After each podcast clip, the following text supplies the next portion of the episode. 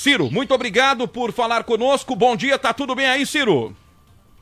Bom dia, Lincoln. Um forte abraço a você e a todos os meus irmãos, minhas irmãs, minhas irmãs, gente querida de Ribeirão Preto, de toda a região. Eu sei que vocês estão conectados aí em mais de 50 cidades, multiplataformas. Eu tenho muito prazer em falar a todos vocês. Pouca gente sabe, mas quando eu falo para São Paulo, para o interior de São Paulo, eu estou falando para as minhas origens. Né? Eu nasci em Pindamonhangaba, no interior de São Paulo, embora tenha sido criado no Ceará. É verdade. Nasceu ali no, no Vale do Paraíba, não é isso? Em Pindamonhangaba, em Pinda, ali pertinho da. quase aos pés da Serra da Mantiqueira, não é isso, Ciro? Isso, vizinho pertinho da nossa Aparecida do Norte, onde está a nossa padroeira. Ciro é paulista.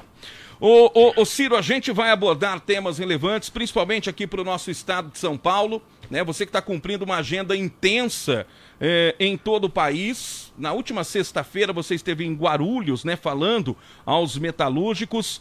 Mas nós estamos, Ciro, hoje, 25 de outubro, há 11 meses e uma semana antes das eleições. E eu tenho aqui a impressão que esse ritmo, que já é acelerado, vai aumentar ainda mais. E, naturalmente, muitos pré-candidatos se postulando ao cargo é, nesse momento de reta final.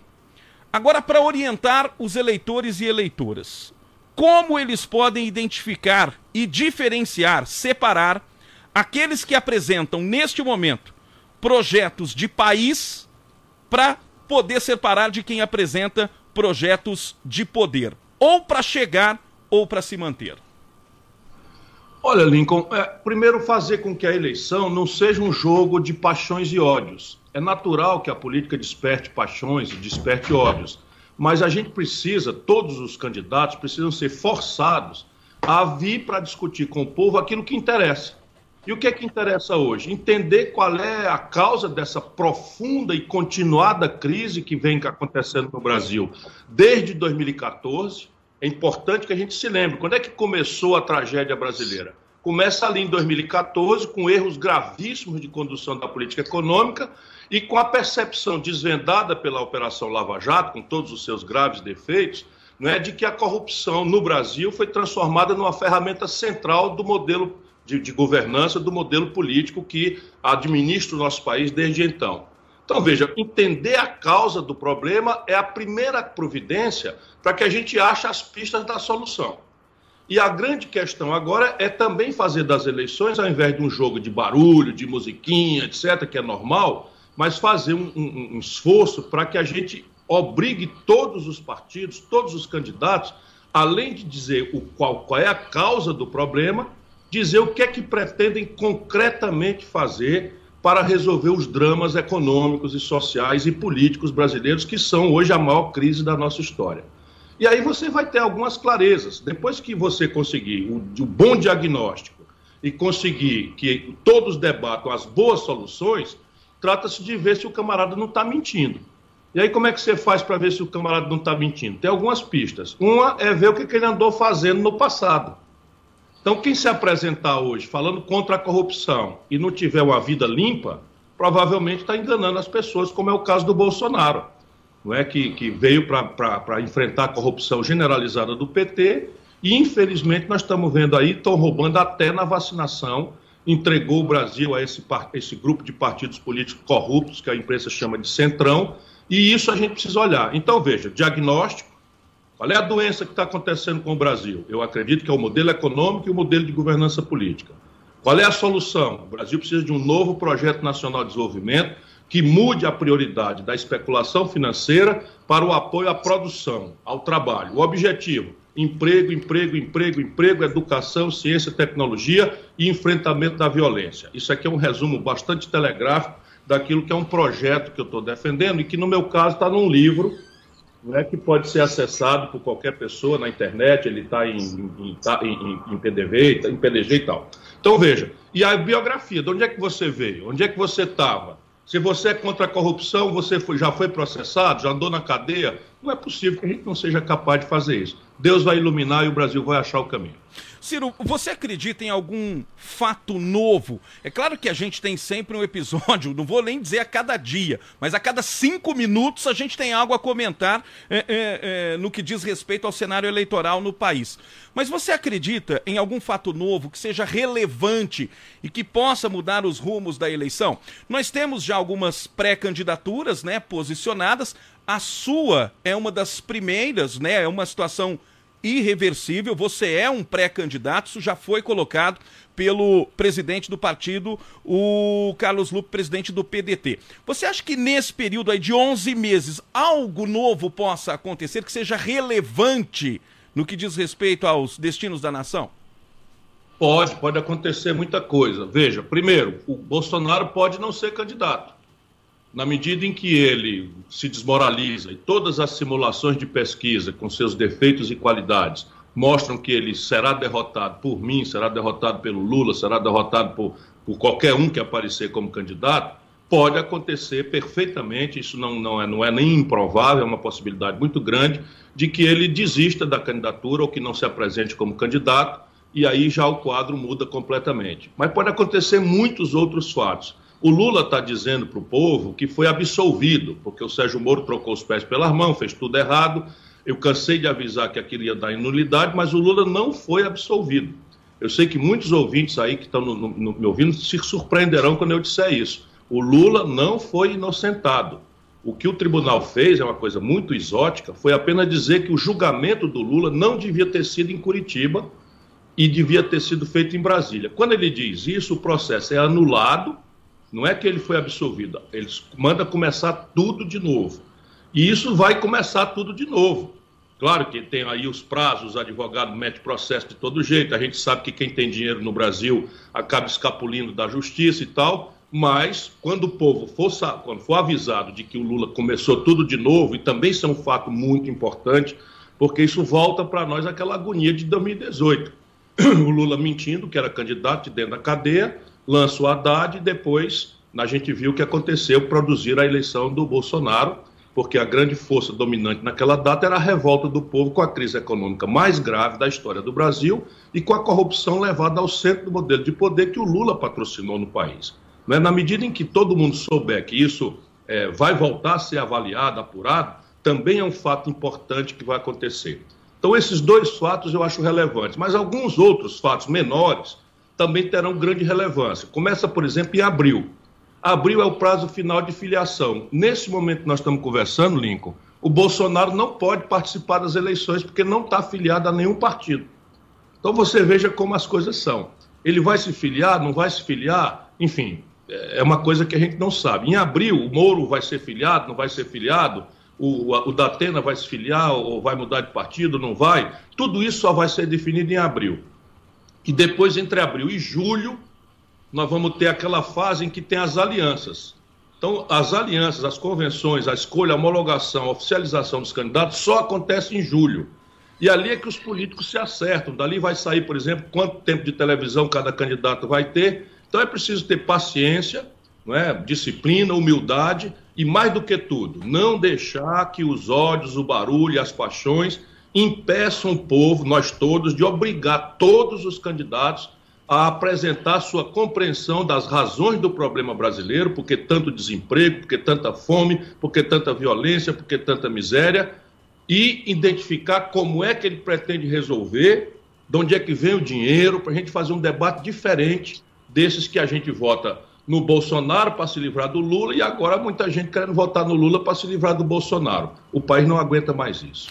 Nesse período, Ciro, e a gente ainda passa né, por uma pandemia, não terminou, você acha que o eleitor brasileiro está mais experiente, faz uma leitura melhor eu vejo em alguns momentos a população apaixonada por política. E esse cenário da pandemia fez com que os políticos se tornassem protagonistas. Nós não tivemos shows, pararam os campeonatos de futebol, suspendeu, eh, suspendeu-se gravação de novela. Então os políticos se tornaram os grandes protagonistas. Você acha que o eleitor vai para a urna mais experiente ou com uma leitura mais esclarecida daquilo que se apresenta como disputa eleitoral em 22? Olha, Lincoln, o nosso povo está tão machucado, tão sofrido, que pode acreditar a, a, a, a maturidade, sabe, o sofrimento foi, foi, foi uma lição muito amarga para todo mundo. As pessoas estão percebendo que a política faz a diferença literalmente de vida ou de morte. Quando a gente tem uma pandemia, não é, em que, por exemplo, dois terços dos restaurantes eh, não vão reabrir, fecharam. E você podia ter resolvido uma parte importante disso com política, com crédito anunciaram o crédito do Pronamp e o crédito ficou confinado a meia dúzia de amigos do rei e ninguém conseguiu capturar o dinheiro. Então, a diferença da vida ou da morte, né? faltou oxigênio em Manaus, isso a gente viu claramente. O Brasil entrou no fim da fila da vacina, agora nós estamos vendo na CPI que foi a política, corrupção. Então, de fato, a lição é tão amarga, tão doída, sob o ponto de vista econômico, sob o ponto de vista das mortes que nós temos. Porra, você imagina 605 mil famílias e amigos, etc., enlutados. Eu mesmo perdi aqui uns 30 amigos e parentes e tal. Tudo isso trouxe para nós uma amargura muito grande. O importante é transformar essa amargura num esforço esperançoso de construir a virada que o Brasil precisa. É, Ciro, você falou há pouco, né, ainda uh, diante desse cenário, é, muita gente votou no Bolsonaro para se livrar do Lula e agora quer votar no Lula, né, para poder se livrar do Bolsonaro. Aí vem o termo, né, que é um dos mais falados no Brasil, chamado terceira via. Independentemente de quem seja a chamada terceira via. E aí eu faço uma observação aqui, quero ouvir a sua opinião. O próprio termo terceira via não coloca, mesmo que involuntariamente, uma situação de que o eleitor, ao invés de escolher, tenha que se contentar. O termo melhor não seria ou não representaria algo mais completo? chamar essa alternativa de melhor via? Olha, Lincoln, sem nenhuma dúvida, porque vejam uma coisa. Uh, isso é um exercício preguiçoso da grande mídia. Claro que a gente não pode se queixar disso, porque a grande mídia não, não a gente não precisa obrigá-la a fazer um tratado de ciência política. Então elas acham ali um termo preguiçoso para dizer o seguinte: são os eleitores que não querem nem o Lula nem o Bolsonaro, como é que a gente vai chamar aqui? E aí alguém preguiçosamente chamou de terceira via e o efeito banada todo mundo está repetindo. Mas isso é um equívoco muito grosseiro, como você está revendo, porque as pessoas são diferentes. De fato, as pessoas são diferentes. A gente não pode comparar o Lula com o Bolsonaro sob o ponto de vista de pessoa. Né? O Lula é um ser humano, o Bolsonaro, para mim, é uma pessoa cruel, é, perversa, que não tem apreço. O camarada, e, e, e com a responsabilidade de presidente da República, numa hora dessa, dizer que a vacina causa AIDS é de uma irresponsabilidade criminosa, não é diante de um povo que já está tão machucado e a gente só vai encerrar o efeito estratégico grave da economia e nas mortes dessa pandemia na hora que a gente atingir 80% de vacina com todo mundo com a segunda dose. Nós estamos com 51%, Lincoln. E o presidente da República, ao invés de ajudar a fazer isso, ele, ele não só não, não dá os exemplos, atrasa a compra da vacina, briga com quem produziu vacina, mas agora, ontem, anteontem, foi tirado do ar. Isso é uma coisa muito grave. Você imagina o Facebook e o Instagram tirar uma live minha do, do, do, do ar, porque eu andei mentindo, eu morreria de vergonha para nunca mais botar a cara na rua. Pois bem, tiraram hoje o Instagram e o Facebook, tiraram a live do Bolsonaro, presidente da República do nosso país, foi tirado do ar porque foi dito um mentiroso, internacionalmente denunciado, por conta de uma gravidade dessa. Então, repare, a gente tem que separar uma pessoa da outra, ok. Mas o modelo econômico, irmão, irmão que está me ouvindo, é, você pode simpatizar com quem você quiser e eu respeito com a maior humildade. Mas deixa eu lhe falar, pedindo a Deus que ilumine a minha palavra. O problema do Brasil não é Chico, Maria ou Manuel, acredite em mim. O problema do Brasil é o modelo econômico e o modelo de governança política. E o Lula e o Bolsonaro praticam rigorosamente o mesmo modelo econômico. Se você tiver dúvida, olhe na internet. Tripé macroeconômico, câmbio flutuante, superávit primário, meta de inflação, que são coisas para a gente explicar para o povo. Mas agora, para a pergunta do Lincoln, é só lhe explicar que o que está acontecendo, que destruiu o Brasil, era a economia que mais crescia no mundo. Eu, nesse meu livro, eu sou um pesquisador, além de, de, de, lutar na política, eu sou professor da universidade. O Brasil, entre 1930 e 1980, era o país que mais crescia no mundo. Entre 80 e 2010, o Brasil caiu de 7% para 2,5% de crescimento. Mas veja o que é está acontecendo hoje no Brasil. Entre 2010, PT na veia, Lula mandando, e 2020, o Brasil cresceu zero. Toda a nossa tragédia vem disso, porque quando a gente não cresce, o bolo fica do mesmo tamanho e nasceram 20 milhões de brasileiros, todos precisando comer, estudar, trabalhar, se vestir, produzir, não é? E nós não temos, não damos oportunidade para ninguém. Então a, a, luta pelo, pelo pão fica cada vez mais selvagem no país que quando o Lula terminou, cinco brasileiros acumulavam a, a fortuna dos 100 milhões de brasileiros mais pobres. Então veja, é o modelo econômico. E o modelo de governança política, se a gente não acordar, irmão, meu irmão, pelo amor de Deus, preste atenção. Você está vendo aí, o Roberto Jefferson é um cara que está preso porque defendeu o Bolsonaro de forma agressiva, ameaçando as autoridades do Supremo Tribunal Federal. Pois bem, o Roberto Jefferson fez o discurso de defesa do Collor. Recebe lá atrás. O Roberto Jefferson aparece no governo do Lula, naquele escândalo do mensalão, roubando, porque o Lula deu para ele os correios para roubar. Então, veja, muda tudo para mudar nada. Então, se a gente não colocar em, em debate o modelo econômico, que só privilegia a especulação financeira. Quem produz e trabalha nesse país só leva nas costas. E o modelo de governança política que deu à corrupção, à fisiologia, o centro do comando do país, a gente não vai achar a pista para sair disso. Todos os números brasileiros. Então não é terceira via, nós estamos precisando discutir uma mudança de rumo estratégico no Brasil. E é isso que eu estou pedindo, volto a dizer, pedindo a Deus que ilumine a minha palavra porque o povo brasileiro não aguenta, não resiste mais. Eu não estou falando só do povão pobre, não, brinco. Nós temos hoje 15 milhões de desempregados, 6 milhões de pessoas desistiram de procurar emprego, 40 de cada 100 brasileiros estão trabalhando hoje na mais precária informalidade. E sabe o que é a informalidade? É uma jornada semanal de 60 horas, o cara levar para casa 2 mil, 2 mil reais, sem nenhuma proteção de nada. Nem do salário mínimo, nem de hora extra, nem de férias, nem de licença paternidade, nem licença maternidade. E pior, Pior, pior de tudo, porque hoje a gente tem que viver e está tudo certo. A gente até acha que levar duas pilas para casa numa situação dessa já é um privilégio. Mas e quando chegar a doença e a velhice? Quando chegar a insegurança de não poder mais trabalhar? Quem vai sustentar? Nós não estamos falando de uma minoria, nós estamos falando da esmagadora maioria da força de trabalho do Brasil que está caminhando para um país sem proteção na, na, na, velhice. Tudo isso é o que nós temos que discutir. O, o, o Ciro, em cima disso, vem aí o Auxílio Brasil esse pagamento de R$ reais a 17 milhões de famílias e também uma ajuda para os caminhoneiros autônomos. Aliás, os próprios líderes da categoria estão chamando esse auxílio de esmola. Para você ter uma ideia, uma viagem de caminhão entre Ribeirão Preto e São Paulo, uma viagem, são 300 quilômetros de distância, custa a uma empresa R$ 1.650. Então, esses 400 reais não significam absolutamente nada e os próprios caminhoneiros estão protestando contra isso. Nós fizemos uma enquete aqui em cima do Auxílio Brasil e fizemos uma pergunta ao nosso público aqui na região de Ribeirão Preto, é, ponderando a seguinte situação. Ao furar o teto de gastos, ou seja, colocando em risco o equilíbrio das despesas públicas para pagar o auxílio de 400 reais, o governo federal, através do presidente, age de que maneira? Colocamos três situações. Primeira, irresponsabilidade fiscal. Segunda, pretensão eleitoral. E terceira, o presidente abriu o coração e está pensando nos mais pobres. O resultado da enquete foi esse aí, ó. Foi uma rápida é, é, enquete. Pretensão eleitoral, 58% é o que o nosso público aqui acabou votando em cima das intenções do governo federal.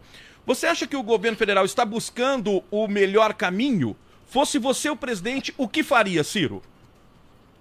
Lincoln, primeiro veja como pula, por qualquer olhar que a gente olhe, a verdade da minha palavra de que, sendo pessoas diferentes, o modelo econômico e o modelo de governança política é o mesmo. O que, que o Bolsonaro está fazendo? Está turbinando o Bolsa Família que o Lula fez. Então você, na grande, por cima da mesa, você paralisa a economia, destrói a agricultura, destrói a pecuária, destrói, né, importando trigo, importando álcool, você destrói os empregos, destrói o salário e por baixo da mesa você cria um Bolsa Família. Olha, o que bota uma nação para frente é o trabalho decentemente remunerado, é a produção. Claro que num país em que 130 milhões de pessoas hoje vão comer menos do que precisavam comer e 20 milhões vão passar fome, a gente não pode não é, deixar de ajudar. Mas essa ajuda não pode ser isso que o Lula e o Bolsonaro transformaram. Que chega em véspera de eleição, achando que o povo está tão vulnerável, tão fragilizado, tão sofrido, que um, um, um, comprar uh, uma metade de uma cesta básica por mês é aquilo que o país vai dar para essas pessoas que nós deixamos no desemprego, no desalento, na precariedade da relação de trabalho, etc. Então, veja, Evidentemente que nós temos que ter uma política social compensatória no Brasil, enquanto o país não achar o caminho do, do, do, desenvolvimento, do crescimento econômico, da geração de emprego, da oportunidade de trabalho e da decência do salário, da remuneração e das políticas públicas, de saúde, de educação, para tirar o peso, inclusive, da classe média, do plano de saúde, da mensalidade escolar, que é tudo que eu tenho né, pensado, projetado para o Brasil e que é a prática que a gente exercita aqui no Ceará que eu não ofereço senão como exemplo daquilo que eu estou dizendo. Porque não adianta eu falar isso se eu não tiver na condição que eu tive de oportunidade, como provar que é possível fazer isso no concreto. Então, então repare uma coisa: o que, é que o Bolsonaro está fazendo? Está preocupado com os pobres? Claro que não está preocupado com os pobres. Por quê? Porque a política de preço da Petrobras, Lincoln, é um exemplo também muito prático. Ela não começou com Bolsonaro, ela começou com Michel Temer, que o Lula trouxe para o poder. Desculpa eu dizer isso, mas eu estou dando elementos para a população pensar um pouco. O, o, o Michel Temer não se elegia deputado federal em São Paulo, virou vice-presidente da República e depois, pelo impeachment da Dilma, virou presidente da República. Mas quem botou ele nessa linha de sucessão foi o Lula.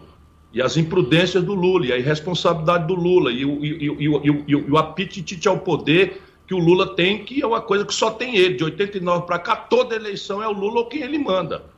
E se a gente não entender isso, desculpa, não tenho prazer nenhum em falar, mas a gente precisa entender isso. Aí o que, é que acontece? O Michel Temer troca a política de preço da Petrobras e dolariza, ou seja, ao invés da gente cobrar do povo brasileiro, dos motoristas de caminhão, de aplicativo, o preço que custa produzir a gasolina e óleo diesel aqui em real, eles estão cobrando em dólar, pelo preço que nós teríamos se fosse vender o petróleo no estrangeiro. E aí essa montanha de dinheiro vira tudo lucro. E eles, ao invés de pegar esse lucro e investir para gerar emprego no Brasil, eles estão distribuindo esse lucro tudo para uma minoria de, de, poderosos, que são duas mil pessoas. E esse é concreto, esse é objetivo. Então, o, o quem está apanhando no gás de cozinha, no óleo diesel, no querosene de aviação e, e na gasolina, está apanhando por razões de política. E, e qual é o compromisso nosso? Botar isso em debate, porque quando eu digo isso, quem está ganhando bilhões de reais, que é uma minoria, mas muito poderosa, vai lutar muito contra mim. Mas eu acredito que a inteligência do povo é capaz de entender. Então, eu chegando na presidência, eu troco a política de preço da Petrobras. E no dia seguinte, a Petrobras vai continuar uma empresa bem administrada, lucrativa, mas a Petrobras vai faturar e cobrar em real e não em dólar, porque o nosso povo ganha, ganha em real. A Petrobras produz em real. Não tem nenhum sentido eu cobrar em dólar e transferir isso como um lucro exorbitante para o povo. Não. Qual é a solução dos, do, da política econômica do Lula e do Bolsonaro? Cria uma bolsa. Uma bolsa não sei de quê. Então, os estudantes, vamos pegar de novo, a mesma coisa. Hoje, o Brasil tem o maior conglomerado de educação privada, a maior empresa de educação privada do mundo. Quando é que ela nasceu? Nasceu com Lula, que criou o FIES, tirou 40 bilhões de reais dos cofres do governo, ao invés de abrir universidade pública gratuita, passou para o empresário privado, ficou riquíssimo e no meio do caminho deixou a garotada brasileira devendo, no, no começo da vida, 70 mil reais que não vai poder pagar. E aí está aí 63 milhões e 700 mil pessoas com nome sujo no SPC, não é? humilhados, pensando que a culpa é individual de cada um, quando é uma política pública que, errada que se fez. E esses índices né, de negativação dos nomes, eles cresceram inevitavelmente inclusive em centros mais ricos, né, em grandes economias, como aqui no estado de São Paulo. Ciro, é possível mesmo, e você vai fazer isso, tirar esses 62 milhões de pessoas do Serasa? É perfeitamente possível. Qualquer pessoa pode olhar no Google, porque eles, isso é uma nova escravidão, Lincoln. E os bancos cuidam de, de, de, de, de fazer uma propaganda para desmoralizar quem bota luz no assunto. E veja, eu tenho experiência de fazer isso todo mês aqui no Ceará. E não é milagre nenhum, deixa eu explicar para as pessoas. Quando a pessoa faz um crediário, ela contrata em média 600, 700 reais. Aí ela pica isso em 20 vezes, em 30 vezes, já pagando juro. E aí começa a pagar as prestações. Paga uma, paga duas, paga três. Quando chega na quarta, ela tem uma crise, perdeu o emprego, perdeu a renda, o filho adoeceu, é, tem que escolher de pagar comida ou pagar prestação, ela atrasa. Quando ela atrasa, as letrinhas pequenininhas que a gente não lê dos contratos, mete juro, multa, taxa de permanência e aqueles 600 reais vira 1.700, 1.800, 2.500 reais e a pessoa então perde completamente a condição de pagar. O Serasa, meu irmão, se você tiver dúvida, ele não deixa a população entender o assunto por isso, para fazer zoada, desmoralizar o carteiro, para você não ler a carta. Mas se você estiver duvidando, entre no Google e veja leilão do Serasa. Então o Serasa faz de vez em quando, todo mês, faz um leilão. O Serasa, o cidadão avulso, sem proteção de ninguém, vai lá e consegue um desconto de 90%. Então, se eu pegar dois mil reais e dar um desconto de 90%, eu, eu desconto 1.800, sobra 200 para pagar. Agora, imagine o governo ajudando, botando o Banco do Brasil, a Caixa Econômica, o Banco do Nordeste, os bancos públicos, né? e estimulando os bancos privados através de um leilão. Quem der o maior desconto, o governo vai financiar o saldo. E aí eu pego o Banco do Brasil e a Caixa Econômica e financio o saldo. Eu pego os 200 reais, pico em 10 vezes, fica 20 reais a prestação. 20 reais. E eu faço um programa de educação financeira para que a população não, não, não, não, não, não caia de novo no conto de, de, de, não saber o que é juro, o que é multa, o que é, o que é juro composto, essas coisas que a população, como vítima, não tem direito, não, não, não tem tido o direito de saber. Meu irmão, funciona. E eu não faço isso por demagogia ou por caridade, não, Lincoln. A proposta é pelo seguinte: o país precisa desesperadamente voltar a crescer. E de onde é que vem o crescimento econômico? A maior parte do crescimento econômico vem do consumo das famílias. E ninguém precisa ser grande economista para entender. Se as populações, as famílias consomem mais, o comércio vende mais. Se o comércio vende mais, contrata mais gente e encomenda mais da indústria. Se a indústria recebe mais encomenda, contrata mais gente para produzir mais e compra mais matéria-prima. Assim a economia cresce. Então, se eu quero dizer que eu vou fazer a economia sair do zero, 10 anos sem crescer, 6 anos de PT, Lula, 2 anos de Michel Temer, que o Lula botou lá, e 2 anos de, de Bolsonaro. Por isso que eu estou dizendo que é Chico, Manel, Maria, não interessa. Olha aí o modelo econômico. 10 anos o país cresce zero. 6 anos de PT, Lula, dois anos de Michel Temer, que o Lula botou, e dois anos de, de, Bolsonaro. Se a gente não olhar isso, nós não vamos entender a doença. Se a gente não entender a doença, meu irmão, fica muito difícil, para não dizer impossível, fazer o remédio.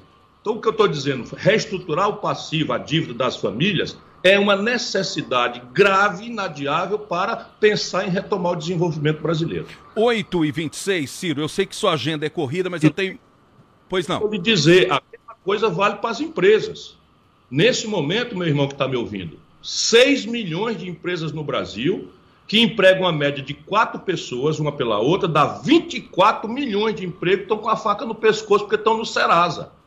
O Serasa é o SPC das empresas. Eu estou com um programa também de refinanciar a dívida dessas empresas mediante um programa de manutenção do trabalhador com carteira assinada e de um plano de investimento.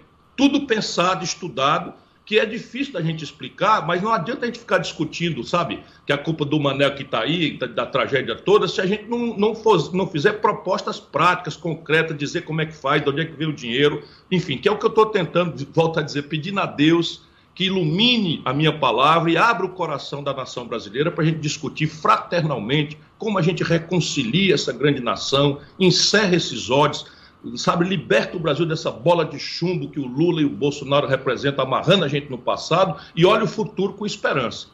E, e vou falar uma coisa para você, Ciro: as pessoas e as empresas elas ficam reféns do Serasa, que muda o score a cada dia.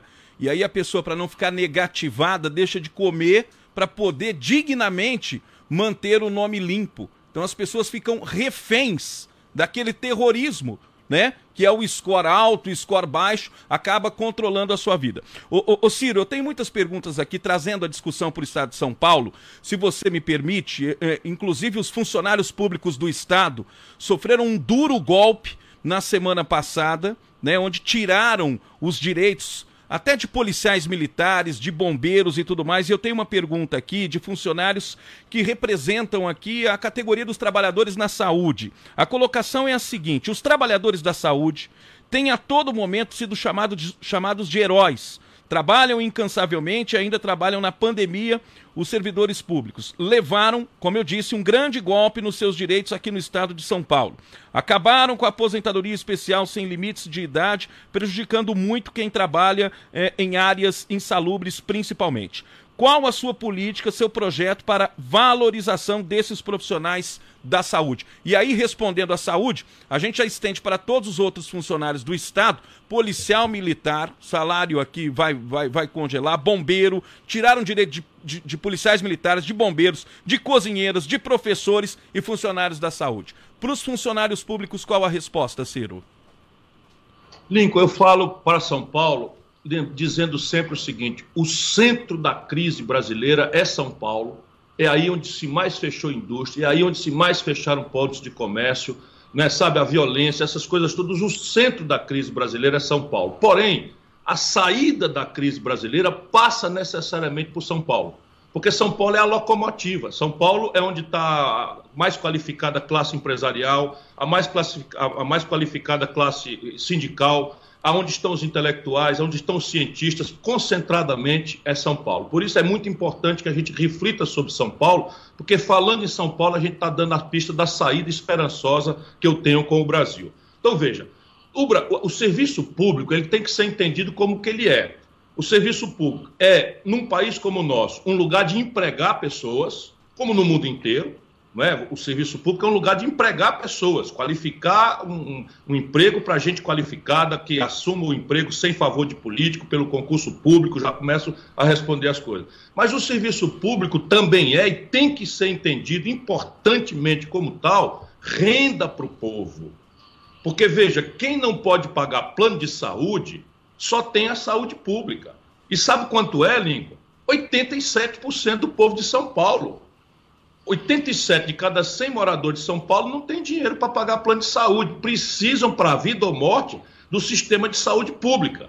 Não é? Educação pública de qualidade para o filho do trabalhador e da pequena classe média, que não podem pagar mensalidade escolar, é renda indireta para o povo. E é a única saída para mudar de verdade, estruturalmente, a, a, a, a desigualdade perversa, que é a pior do mundo, que persiste entre nós brasileiros. E, portanto, seja porque é um lugar de emprego importante, só para você ter uma ideia, a Polícia Militar de São Paulo tem 150 mil pessoas. Entre homens e mulheres, 150 mil pessoas trabalham. Então, só isso, você imagina, se você tivesse uma indústria no Brasil que contratasse 150 mil pessoas, você imagina a quantidade de incentivo, de rapapé, de bajulação que a gente fazia, como a gente faz, sabe, refis, etc. Mais uma empresa, vamos lá, botar aqui entre aspas, que contrata só na PM de São Paulo 150 mil pessoas, é tratada a chute, a pontapé, a desprestígio, a desmoralização. Pega o mau exemplo, que infelizmente existe no serviço público, né, do funcionário corrupto, do funcionário que trata mal a população, e extrapola, negando aquilo que é evidência da esmagadora maioria, que, por exemplo, o Lincoln, eu rio para não chorar. Um professor de São Paulo ganha R$ 2.400 2.400. O Ceará, que é um dos estados mais pobres do Brasil, paga o piso salarial e São Paulo não paga o piso dos professores.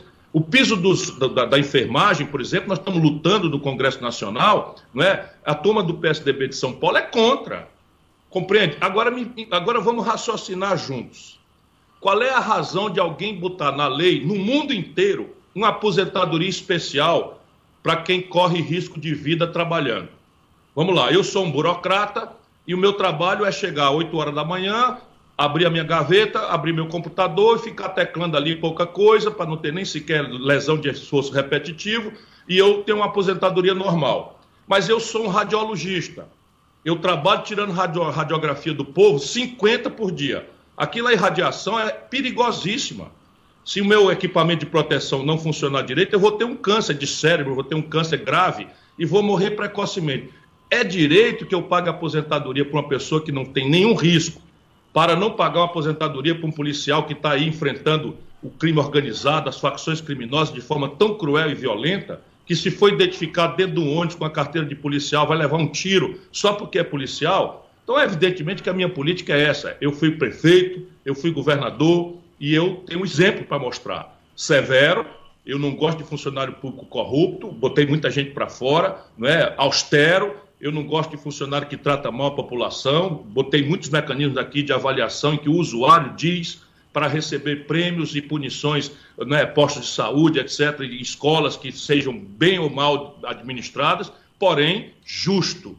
E ser justo é entender que o serviço público é a maior empresa em matéria de empregabilidade do país e a maior fonte de renda indireta para a classe média e para o povo pobre que não podem pagar nem segurança privada, nem mensalidade escolar, nem plano de saúde. Ciro, sobre educação, eu fiz o convite a uma das maiores autoridades em educação aqui da região de Ribeirão Preto, a professora Sueli Vilela, a única mulher a dirigir a USP, a única reitora em 85 anos de história. E ela... grande, grande grande intelectual, grande mestre, eu admiro muito. E ela vai fazer uma pergunta para você, se você nos permite, por favor. Bom dia, Lincoln, bom dia, Ciro, bom dia a todos que nos acompanham. Eu sou Sueli Vilela, ex-reitora da Universidade de São Paulo. Ciro, é uma satisfação poder falar com você nesta oportunidade. Nós vivenciamos nos últimos 19 meses uma pandemia que trouxe grandes desafios ao Brasil. Estamos vivenciando altos índices de desemprego, de inflação, de desigualdades sociais. Portanto, os desafios são muitos. Eu vou fazer a você, Ciro, uma pergunta direcionada à educação, sabendo do seu conhecimento, comprometimento e defesa por uma educação de qualidade. A avaliação internacional dos jovens de 16 anos, feita em 2018, mostrou um baixo desempenho escolar em ciências matemática e leitura. 68% dos jovens brasileiros apresentaram um nível básico mínimo de proficiência em matemática. 55% em ciências e 50% em leitura. É importante destacar que essa avaliação de 2018 foi pior em termos de desempenho do que a avaliação de 2015. Em 2020, com a pandemia, foi implantado o ensino remoto, mas apenas cerca de 30 a 35% dos nossos jovens tiveram acesso a essa modalidade de ensino. A minha pergunta, Ciro, é como superar, como recuperar o baixo rendimento escolar dos nossos jovens, das nossas crianças. Paralelamente, começou a ser implantado em 2021 o novo ensino médio. A minha pergunta é: este é o momento adequado para se implantar um novo ensino médio direcionado para o ensino profissional, uma modificação tão importante no momento em que temos um baixíssimo rendimento escolar? Ciro, muito obrigada pela sua atenção. Um abraço, até mais. Minha cara professora, muito obrigado, digo eu, pelo privilégio de poder tratar direto consigo. A senhora, a senhora é respeitada por todo o Brasil que conhece a importância dos líderes extraordinários que fazem a exceção numa média de educação que é muito, muito precária, como os números que a senhora indicou. Veja, eu também tenho pensado bastante nesse assunto, porque acho que no limite o que interessa é isso. E nós aqui no Ceará, e eu não falo isso senão para dar um lugar onde as pessoas possam conferir a palavra esperançosa que eu trago em todos os debates que eu participo, como esse que o Lincoln está me permitindo. Então, por favor, lembrem sempre que o Ceará é um dos estados mais pobres do Brasil, mas hoje nós temos o que mostrar em alguns assuntos. O mais relevante de todos é a educação. Então veja o que é que nós estamos fazendo no Ceará. Por que, que a educação no Brasil virou um grave problema com esses números todos?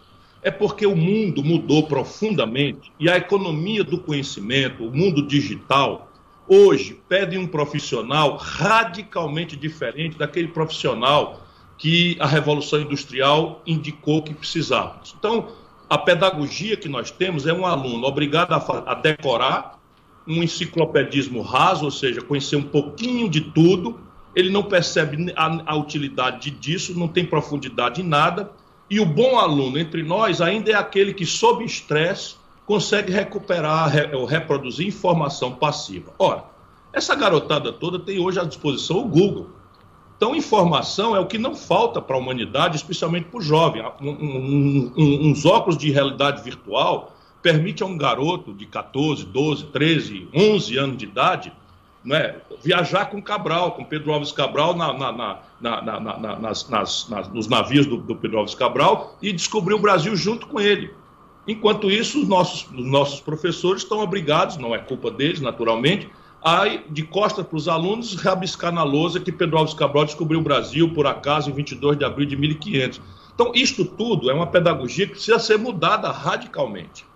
Então, a pedagogia que nós precisamos hoje é uma pedagogia que retém o aluno pra, pelo, pelo que ele interessa, o que interessa a ele. E o que interessa a ele é saber perguntar.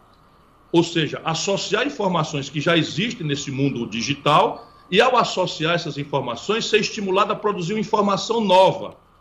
Para isso, é, as, as matemáticas, as ciências, as linguagens da natureza são essenciais, mas a compreensão de onde eu estou, por que, que eu estou aqui, qual é a diferença entre eu ser brasileiro ou ser norte-americano, qual é a influência que a minha formação religiosa tem na minha moral, na construção da minha compreensão da vida, dos meus valores familiares, tudo isso pede uma mudança. E essa é a pista da reforma educacional que eu pretendo promover no Brasil, que nós já estamos fazendo no Ceará, com os limites de não ter o poder normativo da União Federal. Mas aqui, por exemplo, a escola média do Ceará já é em tempo integral, evolui para o profissionalizante, não como contradição ao ensino daquilo que eu lhe falei das abstrações, né? porque as pessoas recebem a dupla formação e elas terão uma opção de continuar, e nós temos tido êxito extraordinário, por exemplo, dos nossos alunos da rede pública no Enem, batendo todos os recordes históricos do passado, e temos um indicador. A evasão escolar no ensino médio brasileiro público hoje passa de 50%. Nessas nossas escolas aqui, ela cai de 1%. Os alunos são, inclusive, têm uma disciplina de projeto de vida, onde nós fazemos ali o esforço para, para qualificar valores, valores de convivência social, valores da tolerância, do respeito à diferença, sem invadir a autonomia das famílias na questão não é, da, da, da, da, formação moral mesmo, do, da organização, da base familiar. Nós temos isso acontecendo aqui no Ceará, já para mais de 50% dos estudantes, e vamos universalizar. A minha cidade, Sobral, que tem o melhor IDEB do Brasil, é uma cidade encravada no semiárido, não é? já tem a meta para o próximo ano de universalizar da creche todas as crianças de 0 a 3 anos em creche em tempo integral até o ensino universitário, onde, por exemplo, a minha cidade tem 206 mil habitantes e tem 28 mil matrículas no ensino superior, 7 mil privadas e 22 mil, né, 21 mil vagas públicas, porque nós trabalhamos isso continuadamente esses anos todos. Portanto, a tarefa aqui é mudar o padrão pedagógico, né? Para isso, nós precisamos reciclar, retreinar, requalificar todo o magistério brasileiro e, para isso, nós precisamos avançar para uma política federal de complementação salarial mediante esse esforço de adesão voluntária, de requalificação, retreinamento e de novos padrões de gestão escolar ao qual nós atribuímos o êxito extraordinário que temos conseguido aqui, inclusive no PISA. Quero dizer de novo, eu só cito os exemplos do Ceará para as pessoas terem um lugar aonde conferir se aquilo que eu estou falando corresponde à verdade, para que a gente saia dessa discurseira política mentirosa que fala que é, que é bom e barato na, na véspera da eleição e depois faz tudo o oposto, tudo o contrário de quando teve a oportunidade. Portanto, essa é a linha. Será, concluo, que está na hora da gente mudar definitivamente a resposta é não. O Brasil tem aí um gravíssimo problema, o Brasil pobre, o Brasil de pequena classe média. O que nós vamos fazer com esse ano letivo perdido? Porque a exclusão social no Brasil, a concentração de renda, a miséria, a pobreza se desdobra em tudo. Então chega a ser quase cruel você fazer, por exemplo, uma progressão de ano para um alunado que menos de um terço teve acesso ao computador para fazer aula remota dois terços dos filhos dos pobres brasileiros não tem nem sequer computador ou celular de, de, de alta velocidade para poder assistir uma, uma aula com imagem. Portanto, nós precisamos fazer aí, esse é o grande esforço que nós estamos vendo aqui, como é que nós vamos fazer para ou fazer, ou não, ir, né, fazer um, um processo de recuperação concentrada do ano perdido, fazer uma, um filtro de avaliação de quem, de qualquer forma, se aproveitou para promover de forma qualificada e salvar esse ano não é, com, com, com o que puder fazer. Não é simples, não é fácil, porque, como a professora sabe, nós não voltamos à normalidade ainda, porque existem, por exemplo, 10 milhões de famílias no Brasil que nem sequer água encanada tem. Imagina você fazer aglomeração em um país que só conseguiu vacinar até o presente momento 51%. Portanto, essa tarefa é gravíssima e deve ser a prioridade. Como recuperar o ano perdido da esmagadora maioria dos estudantes pobres e de pequena classe média no Brasil, que não tiveram acesso às aulas remotas qualificadas, e a hora de trocar currículo, de empurrar o pobre para uma profissionalização sem a qualificação necessária, se ele quiser acessar o vestibular, o vestibular ou o Enem, ou o ensino superior, chega a ser cruel se não fosse trágico, como nós estamos vendo. Ciro, Rapidamente, mais duas questões, se você me permite. Já são 8h44. Eu sei que a gente extrapolou o tempo aqui, mas a entrevista boa passa. Prazer. É, é, muito obrigado. Ciro, é, nós, aqui no estado de São Paulo, estamos sendo governados pelo mesmo partido há quase quatro décadas. Imagine você, quase 40 anos. Toda oxigenação, seja lá qual for o segmento, é boa. No campo da política, você de fato participa de uma construção com nomes como Geraldo Alckmin, quase ex-PSDB, Márcio França e até o nosso Datenão, que é aqui de Ribeirão Preto, Ciro? Veja, Lincoln, eu diretamente não. Quem conduz essas coisas por nós é o presidente Carlos Lupe, mas eu costumo dar transparência e eu gosto que todo mundo saiba onde é que eu estou pisando. Eu não gosto dessas coisas clandestinas, sabe, de você falar uma coisa na frente do povo e fazer outra coisa por trás das pessoas. Isso é o meu jeito de ser né? e eu não estou arrependido de ter essa transparência, porque eu quero estabelecer uma cumplicidade, eu quero que todo mundo saiba antes né, o que, é que eu estou pensando em fazer na economia, nas políticas públicas e também no meu jeito de me comportar na política. Então, nesse momento, e essa foi a declaração que eu dei, que é exatamente a mesma coisa. Nós não temos compromisso com ninguém, não é? Eu e o Lupe, a convite deles, almoçamos recentemente com o Juliano, na casa do Juliano, e o Boulos, almoçamos na casa dele, trocamos ideias sobre São Paulo, sobre o Brasil, sobre as coisas todas, né? deixamos a porta aberta para o um entendimento e eu preveni ao Boulos de que ele está sendo enganado pelo Lula.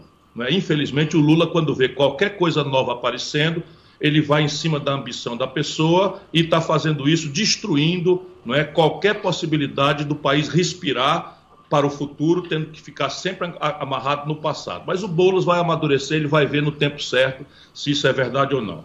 Na outra parte, eu não encontrei pessoalmente, mas o Lupe encontrou com o Geraldo Alckmin mais de uma vez. Eu me encontrei com o Datena, eu me encontrei com o Kassab e o Lupe encontrou também com o Márcio França. Então, aí tem uma conversa não é, em que a ideia não está ainda fechada, não tem compromisso com ninguém, mas é a ideia de produzir uma grande aliança em São Paulo que reunisse o PSB, Partido Socialista, do Márcio França, o PDT, que em São Paulo tem o Antônio Neto, nosso companheiro Antônio Neto, o Datena, que nesse momento está afiliado ao, ao, ao, antigo PSL, que vai para o União Brasil, o Geraldo Alckmin, se sair do PSD, ou se sair do PSDB, que a gente acha que ele vai sair, mas não temos confirmação nenhuma, em nome de produzir uma alternativa não é, numa chapa complexa aí, que todo mundo sabe que tem todas as dificuldades, contradições, mas que tem uma resposta para São Paulo e para, importante que todos saibam, para a necessidade de basear um projeto nacional. Sem São Paulo, o Brasil não vai mudar. É muito, muito grave, irmão, irmã paulista, irmão paulista, irmã paulista, irmão de coração e irmão de, de sangue. Eu nasci em Pindamonhangaba, mas assim, não é por isto, é porque sem São Paulo o Brasil não muda. E São Paulo é o centro da crise, mas é a locomotiva da gente sair dessa crise. E por último, Ciro, é, eu tenho a impressão que este é um dos seus primeiros posicionamentos públicos, né, uma das primeiras entrevistas após o lançamento que a gente viu aí ser compartilhado é, no último sábado da campanha Prefiro Ciro, né, com o seu nome é, sendo projetado em prédios das principais capitais brasileiras. E né? O Prefiro Ciro vem com, com jingle, né? Ao, ao tom de marchinha, né? Se aproximando aí o carnaval, as cores da bandeira eh, eh, brasileira também. Você busca o que com esse tipo de campanha ou essa nova fase de sua pré-campanha ou algo nesse sentido? Um tom mais de leveza para esse conturbado cenário eleitoral tão carregado, Ciro? Bom, nós temos o objetivo de chamar a atenção da nação brasileira para um projeto nacional de desenvolvimento. O problema brasileiro é tão grave, tão difícil, tão, tão, tão, tão complexo que nós precisamos nos unir, nos reconciliar, sabe, banir os ódios, banir as paixões despolitizadas em nome de um novo e, e esperançoso projeto nacional de desenvolvimento. Então a tarefa é essa: chamar a atenção das pessoas para, olha, você não está obrigado a escolher entre Chico ou Manel, entre o ódio e a paixão, entre, entre, entre o, o ruim, o, coisa ruim, o coisa pior, entre o passado e o passadíssimo. Você, você abre o coração, irmão. Nós estamos pedindo isso. É, chama atenção, como tudo na política tem que ter ali uma, um elemento simbólico, mais superficial, emocional, mas aqui é o chamado para que a população brasileira dê uma oportunidade a si mesma da gente experimentar um novo projeto. O projeto significa um plano, significa um diagnóstico, qual é a doença que está padecendo no Brasil, o que, que causou essa doença, qual é a pista da solução para essa doença, qual é a cirurgia, qual é o remédio, como é que nós vamos fazer, qual é o prazo, de onde é que vem o dinheiro para a gente corrigir as coisas. Isso é o que nós precisamos fazer. Então a intenção é essa. E o tom de leveza e o verde e amarelo tem uma dupla finalidade. Meu irmão, nós não aguentamos mais tanto sofrimento tanta amargura, tanta humilhação. Claro que nós não vamos sair disso com musiquinha, mas é preciso que a gente acredite, e Deus há de iluminar essa grande nação, de que o Brasil é um dos países mais ricos do mundo. Ninguém tem tanta terra fértil como nós, ninguém tem tanto petróleo como nós, ninguém tanto, tem tantos minerais como nós, nenhum país do mundo tem tanta água doce no seu próprio território, nenhum país do mundo tem uma matriz energética amistosa da natureza como o Brasil, sabe? Crise de energia num país que tem a maior insolação do mundo, num país que tem ventos que sopram do leste para o norte, do norte para o leste, do jeito que a gente quiser capturar a energia eólica, o Brasil tem tudo e mais importante, o Brasil tem o povo mais talentoso quando a gente dá oportunidade. Portanto, veja bem, se a nação é assim, né, o céu é abençoado pelo Cruzeiro do Sul, né, que evoca a nossa tradição, a nossa formação cristã, que respeita todas as expressões de adoração a Deus, o que está fracassando no Brasil é a política. E o verde amarelo é nosso. Sabe, o verde e amarelo pertence à nação brasileira, não pertence ao preconceito, ao estigma, aos entreguistas, aos bandidos, aos ladrões. E isso é o que eu vou tentar fazer, sabe? Vou abraçar o povo brasileiro, chamar para uma grande corrente, leveza, mas de muita responsabilidade. Tá certo. Ciro, eu quero agradecer a sua entrevista. É, são 8h51, né? Eu tinha combinado com a sua assessoria 30 minutos e já foram mais de 50. Eu quero agradecer aqui a enorme repercussão né, nas redes sociais, nas mensagens aqui via WhatsApp que estão nos chegando. São inúmeras perguntas, mas eu espero que a gente, e não é a primeira entrevista, espero contar com a sua participação outras vezes, para que a gente possa discutir, debater de uma forma lúcida, transparente e com muito profissionalismo esse momento que a gente está vivendo. A gente começa mais uma semana, já vamos para a última semana de outubro, tem muitos brasileiros sofrendo e a gente busca aqui insisto, de uma forma muito profissional, esclarecer todas as situações que envolvem o nosso dia a dia, as adversidades, a dura rotina do povo brasileiro. Quero te agradecer, Ciro, sua atenção e a entrevista aqui para toda a região de Ribeirão Preto. Eu que te agradeço, meu companheiro, meu amigo, que eu tenho grande afeto, grande admiração e muita gratidão a oportunidade que me dá de falar para Ribeirão Preto. Ribeirão Preto é uma cidade líder do interior do Brasil.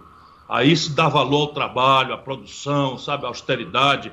E eu tenho muita saudade de descer aí, dar um abraço pessoalmente em todos e depois tomar ali uma, um chopp na nossa, no nossa Pinguim, que eu espero que tenha se mantido aberta e forte.